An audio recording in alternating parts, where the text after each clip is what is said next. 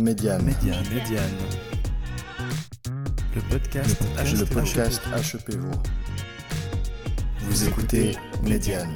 Bonjour à toutes et à tous, vous écoutez Médiane, le podcast HEP Vaud. Et pour ce premier épisode, nous abordons le thème des notes à l'école. Et pour ce faire, nous recevons Raphaël Pasquini, professeur HEP associé spécialisé en évaluation certificative au sein de l'unité d'enseignement et de recherche, enseignement, apprentissage et évaluation. Raphaël Pasquini, bonjour. Bonjour. Merci d'être notre premier invité.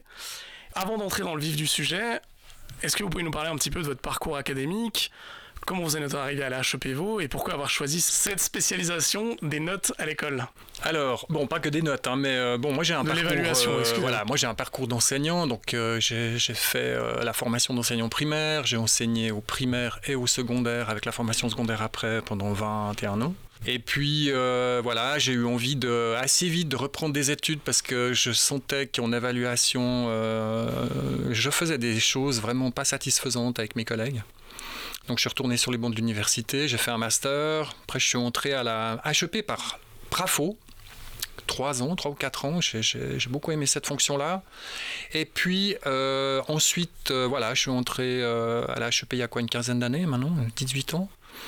Et petit à petit, je me suis spécialisé sur les questions d'évaluation. Je pense d'abord parce que, euh, comme enseignant, j'avais beaucoup de, beaucoup de, questions. J'étais pas satisfait de ce qui se passait avec mes élèves. Et puis aussi par le fait que j'ai rencontré à l'université euh, Linda Halal, qui est, euh, qui est quand même une figure, maintenant retraitée, mais qui était une figure de, de- la recherche en évaluation qui m'a beaucoup inspiré. Et puis tout ça m'a amené à, faire un doctorat en 2018 euh, avec, euh, avec Lucie Motier-Lopez, qui est aussi quelqu'un de très euh, présent sur les questions d'évaluation. Et, et voilà. J'y suis encore. Après, la question des notes, Ouais. bah, c'est c'est peut-être. euh, la- question de la notation est venue en fait petit à petit hein, par rapport à la thèse où j'ai travaillé avec des enseignants du secondaire qui, manifestaient tous la difficulté à, noter leurs élèves de manière satisfaisante. Puis c'était quelque chose que je rencontrais dans le terrain depuis longtemps, formation continue, formation initiale également. Je me suis dit tiens, allons voir de plus près en fait ce qui se passe sur ces pratiques de notation. Et là, euh, bah là j'ai découvert euh, que c'était un champ qui était quand même assez peu exploré en francophonie. Beaucoup chez les anglo-saxons, en revanche, pour plein de raisons. Et, voilà, j'ai approfondi euh, le travail là-dessus.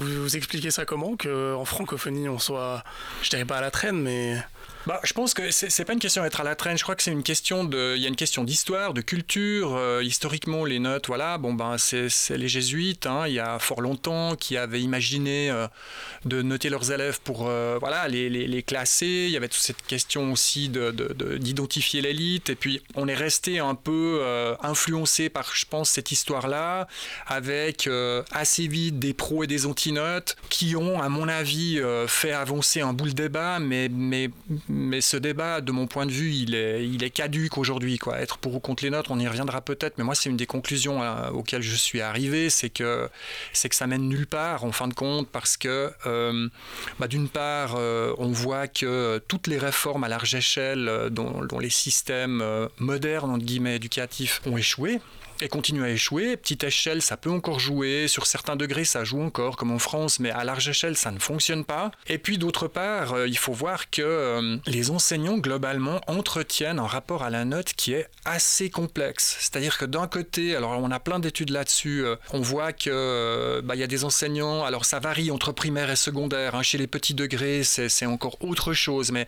on voit que beaucoup d'enseignants n'aiment pas noter ont l'impression de, maltraiter leurs, élèves, sont mal à l'aise avec ça, et, ça peut se comprendre. Puis d'un autre côté, on voit qu'il y a un, besoin de noter. hein. L'institution demande de noter, euh, ils doivent documenter en fait leur travail avec ça. Puis après, il y a toutes les dérives qu'on connaît, noter pour faire apprendre, noter pour motiver, qui sont condamnables. Mais le- le- globalement, le, le rapport à la note, il est assez complexe. Et puis, euh, on a vu aussi que euh, dans les réformes qu'on a eues, euh, il y avait quelqu'un là sur, sur les réseaux qui disait oui, mais on a connu des réformes dans le canton de Vaud sans notes. Oui, sauf qu'elles ont posé des gros problèmes de compréhension à certains parents qui n'avaient pas forcément les codes pour comprendre les livrets de compétences. Hein. Alors, moi, j'en ai fait des tonnes et des tonnes avec des intitulés qui n'étaient pas forcément faciles à saisir. Enfin bref, on, voit que la note reste quand même un, code qui est universellement compréhensible. Donc je pense que c'est une des raisons pour lesquelles c'est difficile de l'éradiquer. Et puis après, bah, c'est ce que je disais tout à l'heure, il, y a toute cette recherche anglophone qui travaille dessus depuis très longtemps parce que je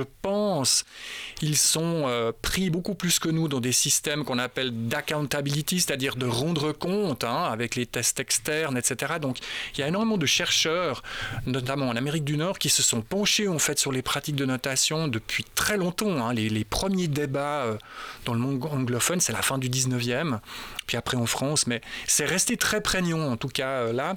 Et là, il y, a des choses extrêmement intéressantes qui se, qui se sont faites et qui se font encore. Quoi.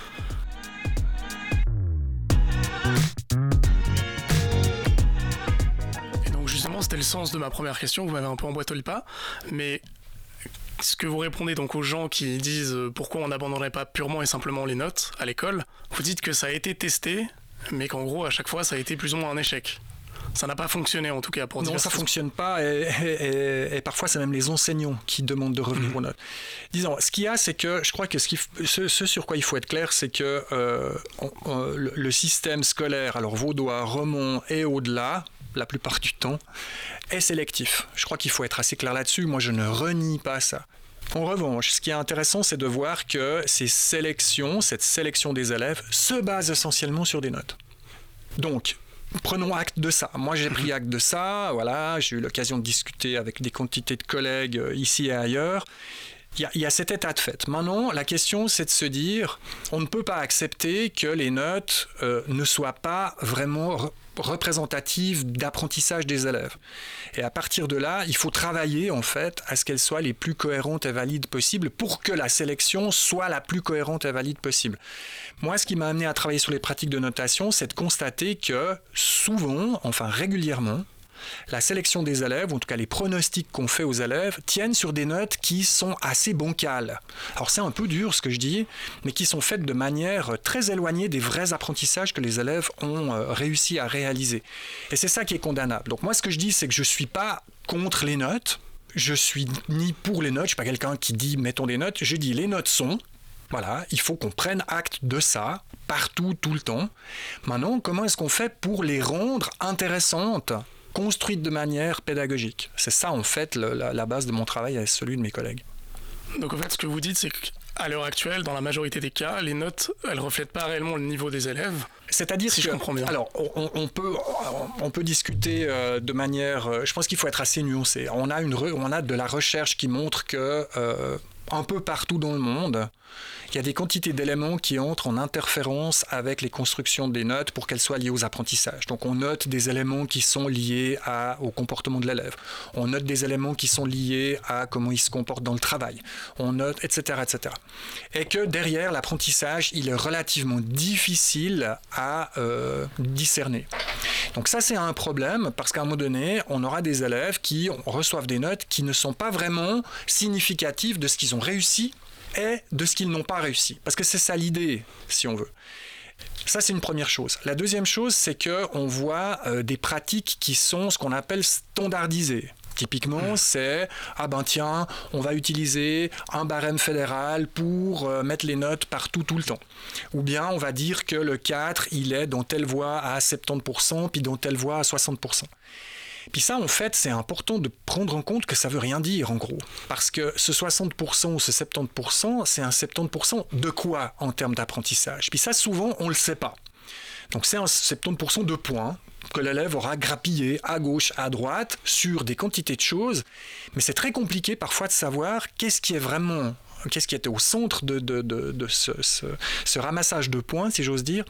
Et donc, on perd une validité, une cohérence de la note. Puis après, il y a des pratiques alors qui sont clairement euh, discriminante, et je pense que les, gens qui écoutent ça et qui enseignent connaîtront la, la situation, c'est de faire passer un test à un élève, à des élèves, à une volée d'élèves, de calculer la moyenne des points que ces élèves font, et puis de construire la note par rapport à ça. Donc là, on voit qu'on entre dans des perspectives très normatives, hein, puisque l'élève n'est pas noté par rapport à ce qu'il maîtrise de l'apprentissage, mais par rapport au score moyen de ses camarades, et qu'un élève moyen, il a intérêt à être dans une classe, entre guillemets, faible, parce qu'autrement, c'est lui qui va trinquer. Donc ça, c'est très problématique, et là, on a des effets pervers de la note qu'on reconnaît, que je reconnais, sauf qu'une alternative est possible. On a des quantités de travaux, et c'est là-dessus que nous, on travaille maintenant, notamment en collaboration avec des enseignants, ben, il y a une manière, on va dire, constructive et euh, cohérente et pédagogique de construire des notes.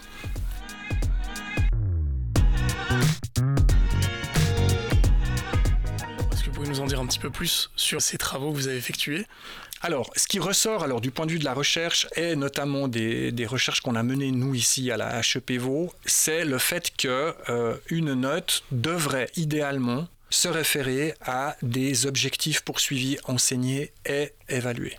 Donc c'est-à-dire essayer de se dire par rapport à l'attente que j'ai euh, envers mes élèves, qu'est-ce que j'attends d'eux à un moment donné le jour où je dois faire un test? Et à partir de là, on voit que la pierre angulaire de la note que moi j'appelle constructive, c'est qu'elle se base sur des critères.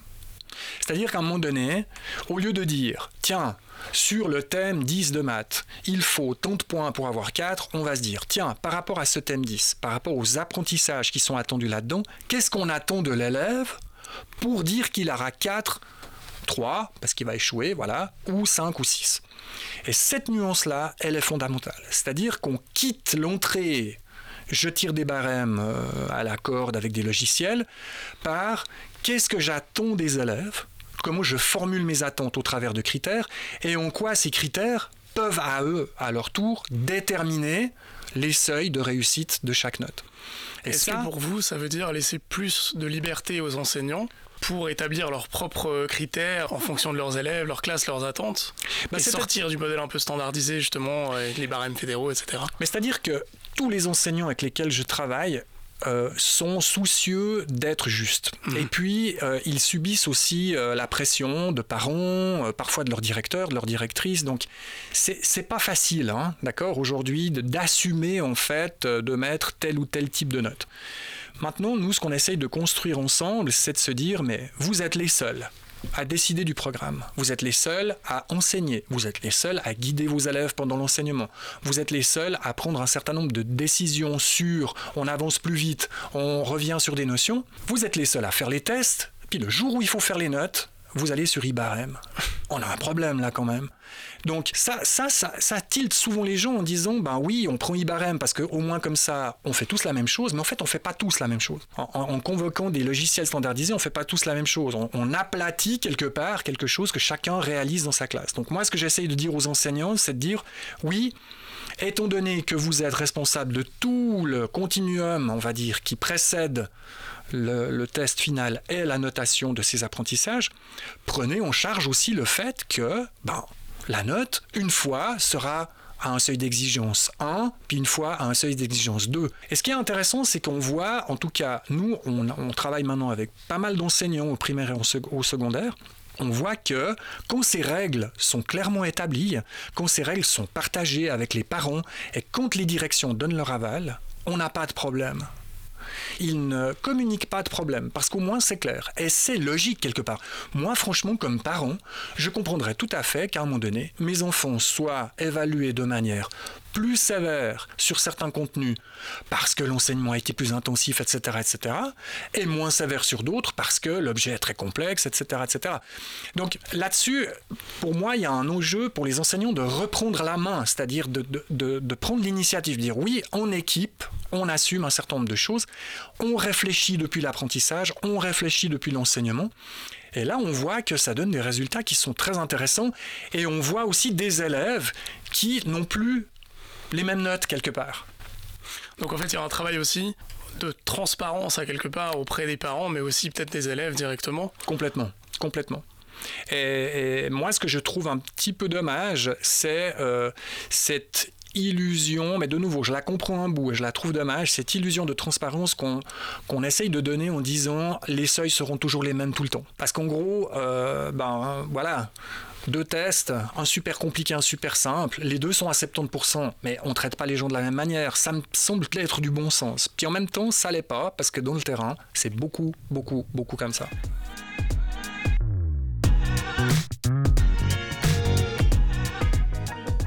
Parle évidemment de théorie, de recherche, etc., de comment améliorer la façon de noter. Mais il y a des biais qui ont été euh, repérés par des sociologues euh, français, je pense notamment à Jean-François Amadieu, Pierre Merle, etc., qui disent que l'enseignant, lorsqu'il note, il ne peut pas échapper à certains biais, tels que euh, les, critères physiques, la beauté de l'élève, l'origine sociale, les notes précédentes. Et est-ce qu'il est possible de dépasser ça objectivement ou c'est quelque chose qui est indépassable? Bon, c'est vrai, hein, les, les, docimologues, en l'occurrence hein, en France, Pierron et compagnie depuis les années 60, ont abondamment documenté ces biais-là. Ce qu'on voit, et ça aussi, la recherche contemporaine en fait en évaluation, euh, notamment euh, du monde anglo-saxon, le met en évidence. Ces biais sont très présents quand la note est relativement peu transparente. Typiquement, comme je disais tout à l'heure, on ne connaît pas les critères de réussite. Il y a des copies, et puis on dit aux gens, ben, corrigez, quoi, mettez des points, etc. Mais on ne sait pas vraiment sur quoi ça porte. Ce qu'on observe, c'est que à partir du moment où les équipes travaillent ensemble à comment on va enseigner, comment on va faire apprendre, comment on va définir les attentes et les critères, ces biais ont tendance à diminuer. Maintenant, ce qui est intéressant et ce qui est important à dire, c'est que l'évaluation et la notation restent des pratiques humaines. L'enseignant, l'enseignante est un humain qui évalue des humains. Nous avons tous nos filtres, nous fonctionnons tous comme ça. La question, nous, c'est ce qu'on essaye de faire en formation, c'est déjà de reconnaître ces biais et de travailler à se dire, je ne cherche pas à être objectif, parce que pour moi, c'est un non-sens en évaluation d'être objectif. En revanche, on cherche à être cohérent. Et dans nos cadres théoriques, la cohérence, elle est première. Et cette cohérence, elle est de se dire, tiens, par rapport à tout ce qui s'est passé en classe, sur cette épreuve-là, eh bien, tel élève aura 4. Est-ce que, pour moi, ça rend vraiment compte de ce qu'il a réussi à montrer et des manquements qui sont encore là, de manière à ce que je puisse les lui retourner et continuer. Parce que ce qu'il ne faut pas oublier, c'est que la, notation, si on veut, et le canton de Vaud là-dessus, il a fait un gros travail dans le cadre général de l'évaluation et dans le, document accessibilité hein, qui vient de sortir avant l'été, que tout enseignant devrait avoir reçu à la rentrée euh, par sa direction c'est qu'en fait, la, note devrait poursuivre trois buts. Le premier, c'est certifier les apprentissages. Là, on n'y coupe pas. Mais le deuxième, dans les approches contemporaines de l'évaluation, ça se conjugue, c'est de pouvoir donner un feedback constructif à l'élève. C'est-à-dire qu'à un moment donné, on peut dire à quelqu'un, tu as fait quatre. Maintenant, il reste à travailler tel type, tel type, tel type d'apprentissage. Et puis le troisième but, c'est qu'il doit permettre, la note doit permettre à l'enseignant d'orienter en fait la suite de son enseignement. Typiquement en disant, bah voilà, là je me rends compte que sur ce sujet, ça, ça joue, ça, ça joue pas, il faudra qu'on revienne là-dessus et donc réaménager en fait son enseignement. Ce qu'on observe dans le terrain, c'est que, voilà, à part certifier, le feedback des notes est la possibilité donnée aux enseignants d'aller de l'avant par rapport aux résultats qu'ils obtiennent de leurs élèves est assez faible. On a plutôt tendance à voir des gens qui tournent la page et on passe à autre chose. Ce que beaucoup d'élèves ont intégré d'ailleurs. Hein. Ah, j'ai fait une bonne note, hop, c'est bon, j'ai fait une mauvaise note, je vais me faire engueuler, etc. Blabla. Et puis on, on, on passe un peu la course d'obstacles. Puis ça, c'est, ça, c'est un gros challenge, quoi, évidemment. Merci Raphaël Pasquini. On passe maintenant aux questions des réseaux sociaux.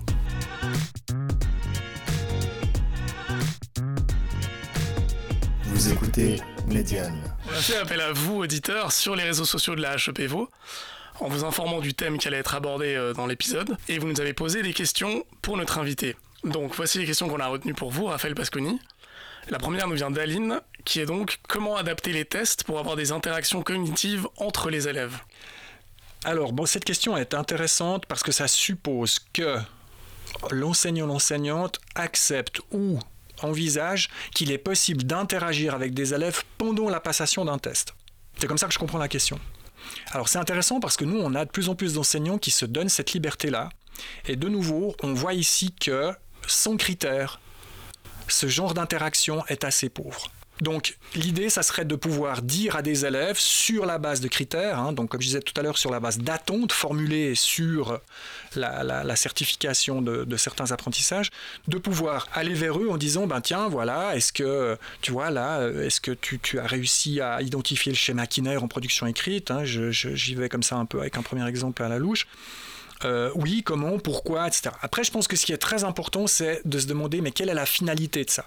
L'idée, dans certaines situations, c'est de se dire, tiens, est-ce que l'interaction, elle est là pour vérifier quelque chose, pour donner la place au processus d'apprentissage plutôt qu'au produit, pour aller un peu infirmer ou confirmer quelque chose qu'on voit sur la trace de l'élève. Mais pour faire assez court, sans critères, c'est compliqué. Donc l'idée, c'est vraiment de se baser sur les critères pour essayer de valider ou d'invalider les attentes euh, en fonction de ce que réalise l'élève. Et enfin, une dernière question qui nous vient d'Isabelle, qui nous demande pourquoi une formation à l'évaluation n'est pas obligatoire dans le parcours de tout enseignant. Bon, ça c'est une question qui fâche. Bon, je sais pas si elle fâche, mais je, sais pas d'où vient Isabelle, mais euh, alors. Il y, a deux raisons. Hein. Bon, on, partira aussi du constat que euh, à la HEP globalement, hein, par rapport aux institutions romandes, moi j'ai eu l'occasion de discuter avec des collègues romans, on a quand même une dotation en évaluation qui est quand même pas ridicule. Mais est-ce qu'elle est, suffisante c'est jamais suffisant. Mais je pense que, alors, il y a deux choses. D'abord, je pense que euh, on est un peu héritier d'une tradition ou d'une idée reçue qui dit qu'à partir du moment où un enseignant, une enseignante sait enseigner, elle sait évaluer. Je pense qu'on porte encore ça.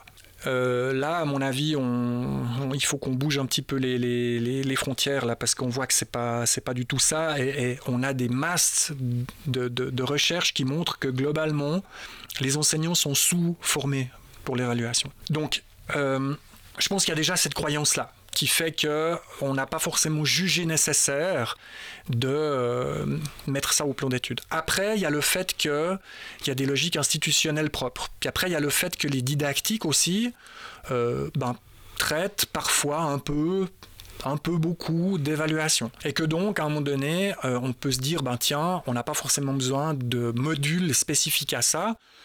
Euh, ce à quoi moi je, je, rétorquerais que les didactiques font un travail fantastique sur des quantités de choses, notamment euh, se sont approchés de l'évaluation qu'on appelle formative, mais c'est vrai que sur la question de la certification et des pratiques de notation, la didactique est absente. Donc là, effectivement, euh, je, pense que là-dessus, on a encore du travail. Il faudrait qu'effectivement qu'on mette encore les bouchées triples parce que, ben voilà, on voit que l'évaluation, c'est du quotidien et c'est des enjeux extrêmement élevé, hein, extrêmement fort. Euh, moi, je dis toujours, la note, c'est une des seules choses qui sort euh, de la classe avec les bricolages et les, productions, on va dire, euh, physiques. Mais voilà, il y a des notes qui, pronostiquent de parcours d'élèves. voilà, c'est important, c'est sérieux. Donc il faut qu'on prenne ces notes au sérieux, avec rigueur, comme je l'ai expliqué, en essayant de travailler sur la dimension constructive. Raphaël Pasconi, merci d'avoir été notre premier invité dans ce podcast de la HEPVO Médiane. Merci à vous de l'invitation. On rappelle votre livre euh, Quand la note devient constructive, sorti en 2021 aux presses de l'Université Laval. Quant à nous, on se retrouve au prochain épisode. N'hésitez pas à nous suivre sur les réseaux sociaux de la HEPVO. C'est ici que vous serez informé non seulement du prochain épisode, mais aussi du thème qui sera abordé. Et par ce biais, vous pourrez poser vos questions à notre futur invité. Raphaël Pasconi, merci encore. Et à bientôt. Merci, à bientôt.